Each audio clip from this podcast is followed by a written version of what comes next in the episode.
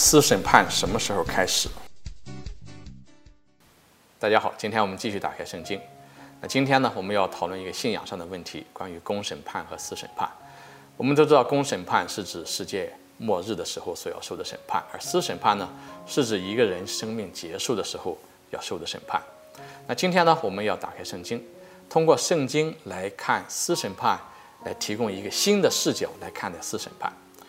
那我们来看《若望福音》的十八章，在这一章节里面呢，记载到耶稣被司祭长和长老带到比拉多面前受审判。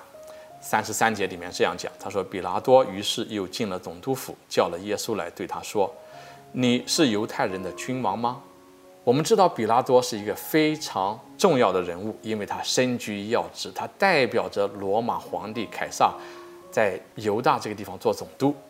所以呢，他日理万机，因此呢，他要做的事情代表皇帝行使权力的话，很多很多事情要要处理，要征税啊，要确保一方安宁，要管理军事上的事情，还有很多这个重要的社交需要参加。可是就在他很忙的日程里面，现在又来了司祭长和长老，给他带来一个纳扎勒的年轻人，控告他说他自称为君王，所以呢，他必须要审判，要。呃，了解这个案子的情况，因此他就和耶稣之间有一个简短的对话。虽然通过很简短的几句对话，比拉多很快就可以明白两件事情：第一，耶稣是无辜的；第二，他不是一个危险人物，所以耶稣不会给他带来任何的危险。所以呢，比拉多一开始的时候并无意要处死耶稣，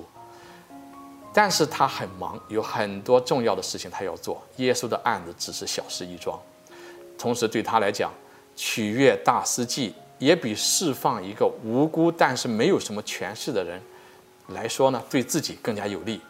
所以呢，这个时候比拉多也就没有意思去过多的讲求正义，就匆匆的判决了，把耶稣交给他们去定死。但是他没有想到，他的一生，他的一生功过，也就是因为这一桩他认为好像是无关紧要的判决。而受了审判，比拉多在那个时刻受了审判，受了天主的审判。两千年来，福音所到之处，他一直在受着审判，而且他将一直遭受审判，直到世界的终结。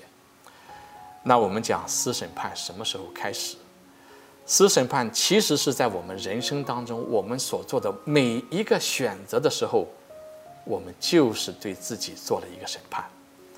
当然，这个审判还只是暂时的。为什么说是暂时的呢？因为只要我们还活着，我们就有机会悔改。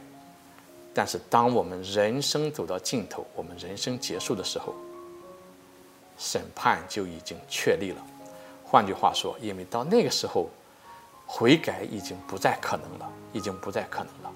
所以呢，我们要记得，我们人生所做的每一个选择。都是非常的重要，都是我们对自己所做的一个审判，